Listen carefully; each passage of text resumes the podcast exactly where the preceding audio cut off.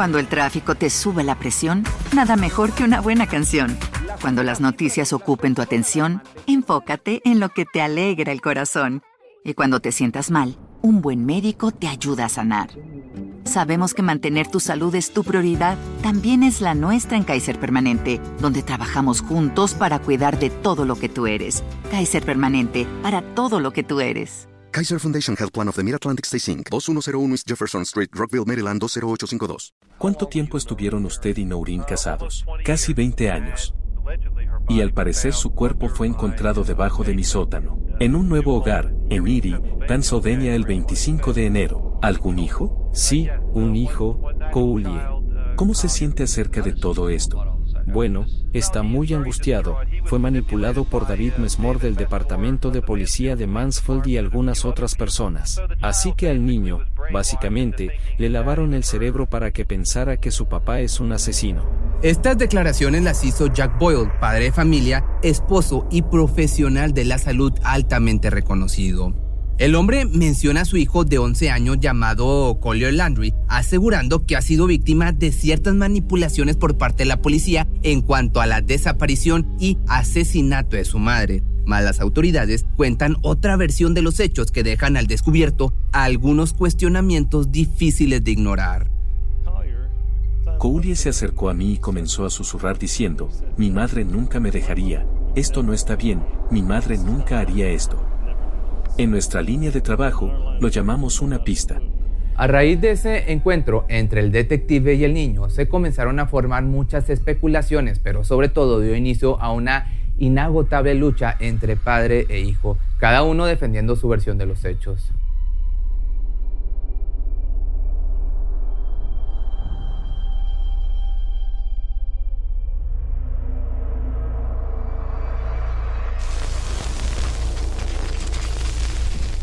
La familia Boyle estaba compuesta por el matrimonio entre Noreen y Jack, su hijo Collier y la pequeña Elizabeth, que recién se había unido a la familia luego de ser adoptada. Llevaban un buen estilo de vida en la ciudad de Mansfield, esto es en Ohio, en Estados Unidos, donde el hombre no solo se desempeñaba como médico, sino que se había ganado el reconocimiento de ser uno de los más exitosos del lugar. Respetado y querido tanto por sus pacientes como por sus colegas, se le consideraba talentoso, amable y a la vez simpático, siempre preocupado por la salud de quien pasara por su consultorio. Sin embargo, fuera del hospital las cosas eran totalmente diferentes. En algunas ocasiones, su esposa Noreen lo llegó a señalar como, una, como un sujeto violento, alguien que podía pasar de la quietud a la ira en cuestión de segundos, protagonizando un sinfín de episodios agresivos de los cuales también sus hijos eran testigos. Empezó a lanzarme todos los juegos a la cabeza. Luego me miró y me obligó a llamarme a mí mismo, estúpido niño gordo. Él preguntaba, ¿qué eres? Y yo tenía que decir, un estúpido niño gordo. Luego lo decía más fuerte, ¿qué eres? Y yo tenía que decir, un estúpido niño gordo. Jack tomaba distintos apodos sumamente despectivos para su hijo y se los repetía una y otra vez como si se tratase de destruir su autoestima por mera diversión. Como padre dejaba mucho que desear y como esposo no parecía tener el más mínimo respeto hacia su cónyuge. Sus infidelidades eran públicamente conocidas pero jamás tuvo que pagar los platos rotos hasta que por alguna razón Collier se encontró frente a frente con una de las amantes de su padre. Con descaro se la presentó poniendo a su hijo pequeño en una situación increíblemente incómoda, en especial porque no es un tema que los niños deben conocer sobre sus padres, más el chico lo tomó de la mejor manera posible, siempre pensando en el bienestar de su madre. Sabía que estaba en una posición imposible. Le dije, mamá, por favor, siéntate, hay algo que tengo que decirte. Creo que papá tiene novia.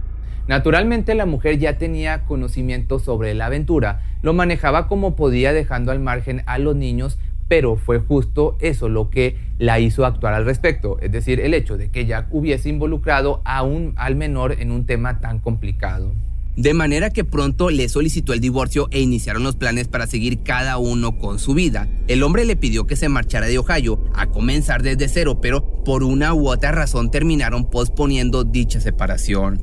Pasaron algunos meses en aparente calma hasta que en vísperas de Año Nuevo el silencio fue interrumpido por un grito desgarrador originado en la habitación de Boyle. Collier despertó abruptamente sintiendo un escalofrío recorrer su cuerpo. Su mente le decía que debía buscar a su madre para asegurarse de que todo estuviera bien, pero su cuerpo completamente paralizado de miedo le impidió acercarse a la puerta de la habitación de sus padres. Pasó toda la noche en este estado hasta que al amanecer finalmente reunió todo su valor para enfrentar a su padre. Entonces bajé las escaleras y dije, ¿dónde está mi madre? Y me dijo, bueno mami se fue de vacaciones. Y luego yo simplemente, no sabía qué decir, simplemente entré en pánico. Y él dijo que ella regresaría en unos días, y que se acababa de ir. El chico apenas tenía 11 años, pero vivir con un hombre tan estricto y abusivo le había hecho madurar muy deprisa, por lo que no tardó ni un segundo en darse cuenta de que algo andaba muy mal.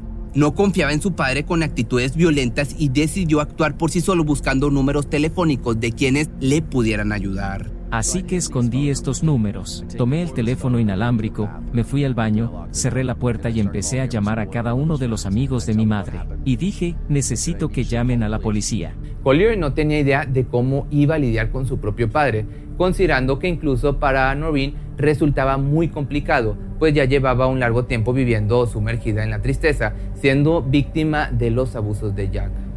Tenía la esperanza de que las autoridades le ayudaran a localizar a su madre, por eso aguardó hasta que la policía respondiera al llamado de alguno de los conocidos de Noreen, a quienes Collier había notificado previamente. Cuando los oficiales tocaron a la puerta, Jack no tenía idea de quién había llamado al 911 y le resolvieron su duda aclarándole que había sido uno de los amigos de su esposa. Sin embargo, este solo dijo que no había de qué preocuparse ya que la mujer había salido de casa por su propio pie. Mientras tanto, el jovencito solo esperaba no ser el siguiente en la lista, justo como relató tiempo después. Le tengo miedo a mi padre, y creo que mi padre acaba de matar a mi madre, así que realmente le tengo miedo y temo por mi vida. Cada día cuanto más pasa el tiempo mi vida corre más y más peligro.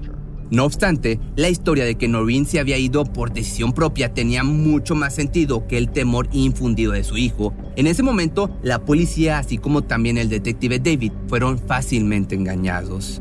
Si miras las circunstancias reales, eran creíbles. El hecho de que ella salió por la puerta muy molesta. No sé si pudo haber surgido otro problema, tal vez tener otra novia o algo por el estilo y la habría hecho marcharse, y eso no es nada increíble, ni siquiera es inusual en este negocio. Esta teoría tomó más fuerza cuando a la investigación se sumó la declaración de Christine Boyle, madre de de 76 años, quien afirmó que no era la primera vez que sucedía algo como esto e hizo énfasis en una ocasión muy parecida ocurrida tres años atrás. Al poco tiempo las cosas se tornaron algo sospechosas, pues hasta el momento se había ocultado la información de que Christine estaba ahí para cuidar a los dos niños mientras su hijo se iba un fin de semana a una nueva casa recién adquirida ubicada en Pensilvania. Presuntamente trabajaría en ella para facilitar la mudanza que estaba próxima a cumplirse, pero los días pasaron y nada se supo de Jack ni de Noreen. Posteriormente, un vecino decidió contar a la policía ciertos detalles que podrían desmentir la versión del sujeto, pues según el informante, el primero de enero había estado desde muy temprano afuera de su casa y nunca vio a nadie salir. Entonces, la investigación se volcó de desaparición a un posible homicidio. Cuando llegamos a Houghton Lynn teníamos todo el personal, batas de laboratorio. Entramos para procesar la escena en busca de evidencia potencial, de que tal vez ocurrió un homicidio y cuando terminamos prácticamente nos encogimos de hombros y nos fuimos. Sin embargo, pese a no encontrar nada durante la visita, esta vez el detective David no pasó por alto las palabras del niño, quien apenas pudo liberarse de la vigilancia de su abuela y procedió a relatar los hechos con lujo de detalle, incluyendo una de las ocasiones en las que su padre acudía a la nueva casa, siempre con el pretexto de arreglarla para la mudanza. Callie también me dijo que después de que su padre regresó de ese fin de semana en Erie, sus hombros y brazos estaban muy adoloridos y tuvo que frotarlos con un ungüento. Lo cual era inusual. El detective quedó impresionado con la historia del pequeño. Era convincente, coherente y muy precisa, pero no pudo indagar más al respecto, ya que la abuela se entrometió como si quisiese que el chico se callara, guardara silencio. Entonces solo le dio su tarjeta para que lo llamara en cuanto tuviera oportunidad y se marchó. A partir de ese momento, el niño buscaría por todos los medios la manera de contactarse con el detective, por lo que luego de pensarlo detenidamente, se dio cuenta que la manera más segura de hacerlo era por medio de la escuela. Ahí pidió apoyo y la conspiración en contra de su padre dio inicio. Desarrollé esta relación con David Mesmore, donde vendría a la escuela y el primer día, yo estaba como, voy a ir a casa, voy a correr escaleras arriba y voy a tirar de los libreros de la pared, los estantes, y miraré detrás de ellos a ver si puedo encontrar el cuerpo de mi madre. El detective escuchaba con asombro sus planes e intentaba disuadirlo, pero al saber que no se detendría por nada del mundo, decidió apoyarlo dándole solo un consejo. Ten mucho cuidado que no te atrapen husmeando por ahí le decía seriamente ya que de ser verdad, su padre no tendría contemplaciones con él y podría correr la misma suerte que Noreen. Nadie más apoyaba esta línea de investigación. David difería de sus compañeros quienes creían firmemente en que la mujer solo se había ido, de modo que la situación se complicaba cada día más. Pero una pista descubierta por el mismo Collier pondría en duda toda la narrativa sobre el presunto escape de su madre. Se trataba de unas fotografías encontradas en la guantera del auto de su padre. En ellas se mostraba la casa en Erie, en Pensilvania, así como también a la antes mencionada Sherry, pareja de Jack. El niño no dudó en esconderlas para mostrárselas al investigador, quien de inmediato se puso de acuerdo con el resto del equipo para indagar en todas las ferreterías del área posibles, con un cuestionamiento bastante perturbador nos puede dar la información de los clientes que han venido a comprar una pala en el último mes? Era lo que preguntaban. Incluso acudieron al domicilio de Sherry para interrogarla sobre su presencia en aquella casa. Desgraciadamente, dicha acción solo los alertó a darse cuenta de que alguien estaba filtrando muchísima información de valor a la policía e inmediatamente pensaron en el niño. Como consecuencia, de pronto Jack quería llevárselo a Florida. No decía por qué ni para qué. Entonces, muy acertadamente, Collier Landry se lo hizo saber a la única persona en quien confiaba, el detective David. Se dio cuenta de que literalmente es el único testigo de un posible asesinato y este tipo va a matar a su hijo. Una vez consciente de la gravedad del asunto, sabían que debían sacar al niño de ahí antes de que fuera demasiado tarde, que le dieran cuello, que su padre le arrebatara la vida. A la par, siguieron en marcha con su investigación mediante la cual salió a la luz un dato bastante escalofriante. Ya que al entrevistar a la agente de bienes raíces con quien Jack hizo el trato de compra-venta, se dieron cuenta de que con la mujer que trató no fue Noreen, sino Sherry. Y no solo eso, sino que Jack estaba muy interesado en saber qué sucedería si decidiera cavar en el piso del sótano. Él dijo, si tuviera que irrumpir en el piso del sótano, ¿qué golpearía lo que hay debajo de ese piso? ¿Cuál fue tu respuesta a eso? ¿Por qué? ¿Por qué querrías hacer algo como eso? Así fue como se descubrió que Jack alquiló un martillo neumático en una tienda local dejando al aire una siniestra hipótesis. ¿Será que el hombre le quitó la vida y sepultó a su esposa en el sótano de la casa? Solo había una manera de descubrirlo, y tan pronto como se pudo se emitió la orden de allanamiento en la propiedad ubicada en Pensilvania, con todo y un equipo de técnicos portando palas y picos para descubrir la verdad de una vez por todas. La casa se destruyó casi por completo antes de que un desagradable aroma impregnara el lugar. Fue ahí donde con más fuerza cavaron un golpe tras otro hasta que quedó en la superficie del cuerpo en descomposición de algún individuo totalmente irreconocible. Acto seguido, pusieron las esposas alrededor de las muñecas de Jack y se lo llevaron bajo arresto. Ahora quedaba el trabajo de investigación para recabar los datos que pudieran dar identidad al cuerpo, pero curiosamente el equipo no pudo registrar nada.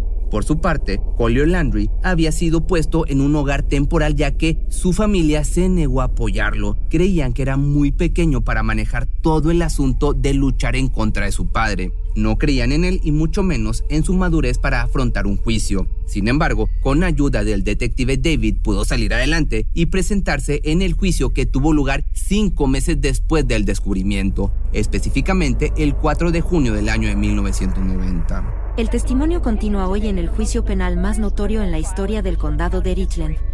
El doctor Young Boil está acusado de matar a su esposa Noreen y enterrado su cuerpo en el sótano de su nuevo hogar. Los medios de comunicación estaban sumamente impacientes por presenciar el juicio tan esperado donde un niño de apenas 12 años sería capaz de mandar a la cárcel a su propio padre. Pero también subiría al estrado la mujer con quien ya tenía un hijo, es decir, la misma Sherry y por supuesto el propio Jack. Estos últimos defendiendo su inocencia asegurando que Jack no tenía nada que ver con el fallecimiento de Noreen. Escuché un grito proveniente de mi hermana.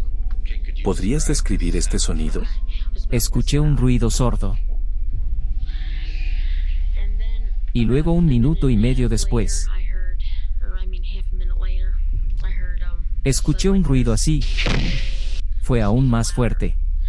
Y luego en ese momento me quedé paralizado. Estaba asustado. De acuerdo, en ese momento te levantaste a investigar. No, no lo hice. ¿Podría decirle al jurado por qué? No lo hice porque le tenía mucho miedo a mi padre. El juicio duró alrededor de, uno, de un mes, tiempo en el que cientos de especulaciones y posibilidades desfilaron ante el juez. Sin embargo, el veredicto no pudo ser otro más que culpable, llevando a Jack Boyle tras las rejas por el resto de su vida. Durante los siguientes años, Collier Landry se vio obligado a vivir con el desprecio de la familia de su padre, quienes sin parar mentían e inventaban historias con tal de sacar al hombre de la cárcel. Incluso, uno de los tíos del chico aseguró haber visto a Noreen en alguna parte, pero para las autoridades no había nada más que discutir, excepto una cosa, una prueba de ADN que en su momento no se pudo realizar debido al poco avance tecnológico. El cuerpo, en un futuro, fue exhumado, en un futuro me refiero a cuatro años después, solo para confirmar la identidad, la cual, sin lugar a dudas, resultó ser la de Noreen Boyle. Por su parte, los chicos fueron separados para ser reubicados con nuevas familias. Collier creció con padres adoptivos que le brindaron todo su cariño y los estudios necesarios para convertirse en un talentoso cineasta. Así pudo producir su propio documental en el que relató lo difícil que fue seguir con su vida después del caso, especialmente porque su padre jamás dejó de buscarlo para tratar de disuadirlo a que retirara su testimonio.